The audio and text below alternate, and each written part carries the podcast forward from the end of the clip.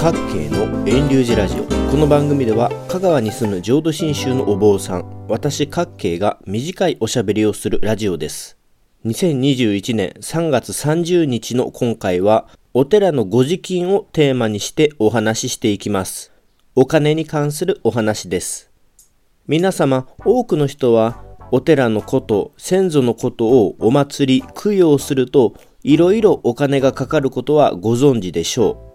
例えば、お墓参りに行くときは、お花やお供え物、ろうそく、線香などを用意しますよね。あれもお金がかかります。法事をして、僧侶を招いて読経するとお布施をしますよね。お参りの参列者にお食事を振る舞うのもお金がかかります。お花やお供え物やお布施や食事の金額というのはそれぞれの家庭がそれぞれの判断で決めればよろしいことなのですが一方で決まったお金を支払うこともありますよね。それが今日お話しするご時金のことです。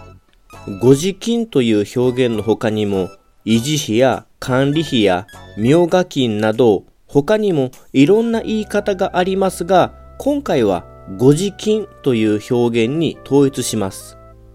さて、何千円お願いしますと決まった金額をお願いするのがご時金なんですが、このご時金は何のためかと言いますと、名前の通りお寺を護持するためのお金、支えていくためのお金、管理、運営していくためのお金ということです。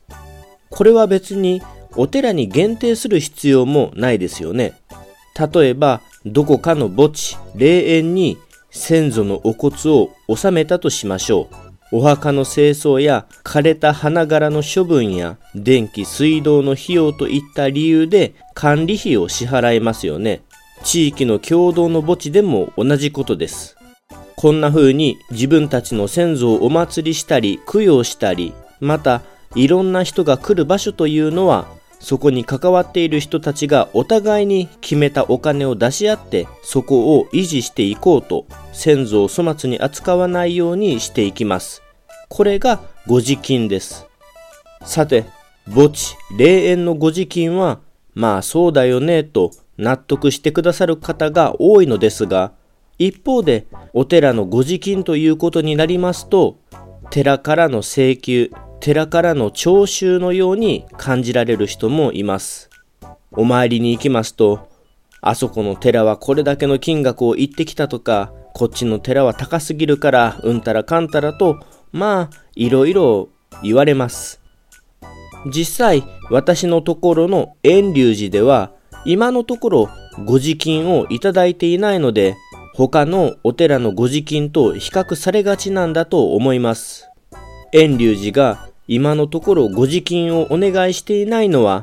例えば庭木の剪定も拭き掃除、掃き掃除など、細々した備品の補修や事務作業などはすべて寺の僧侶が自分で行い、なるべく御門信徒の金銭面での負担にならないようにしているからです。また、ありがたいことに自主的に寄付、寄進、根使をしてお寺の護持、サポートをしてくださる方のおかげで、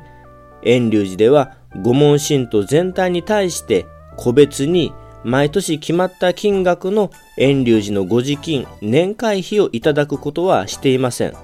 もちろん将来も全くご時金をお願いしないとも限りませんが、今現在はなんとかやりくりできていますので、遠隆寺ではご時金、年会費は必要ありません。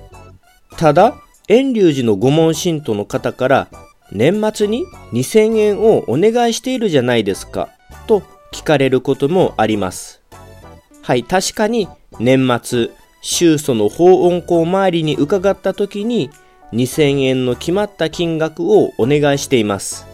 それは遠隆寺のご時金ではなく本山に納めるお金です。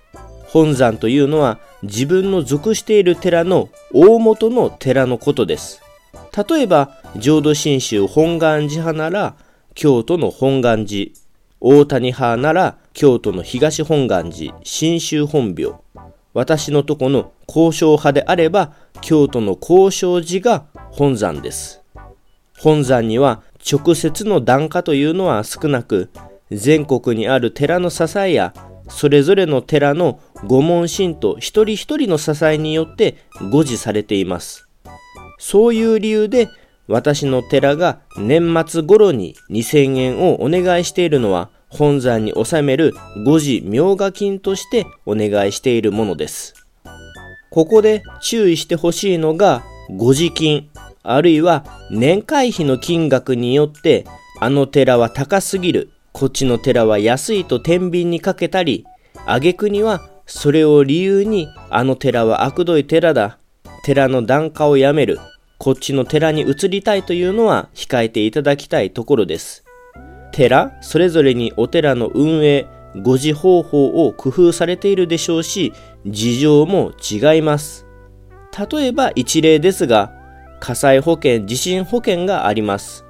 寺の規模によっては保険に年間数十万数百万どころか大きな大きなお寺だったら数千万もかかったりします事情は寺ごとに違います皆さんが気持ちよくお参りできるように、またご先祖の供養、これからの代の人々に永代にわたってお寺の場を残していけるように、ご時金の金額の高い低いで寺の良し悪しを決めてほしくはないです。参考程度の話ですが、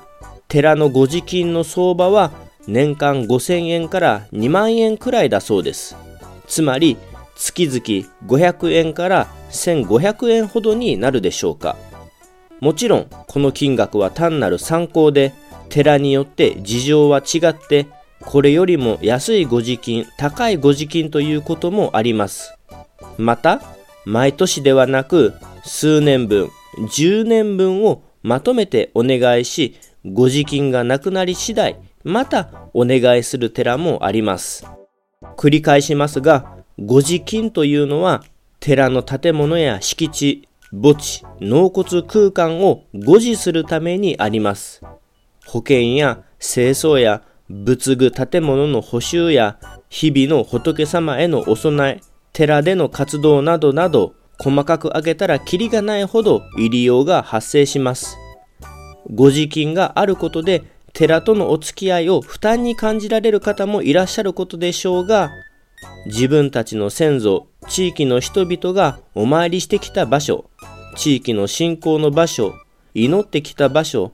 先祖を祭り、供養する場所、そしてまた仏法を伝える場所を永代に残していくためにもサポートをお願いできたらと思います。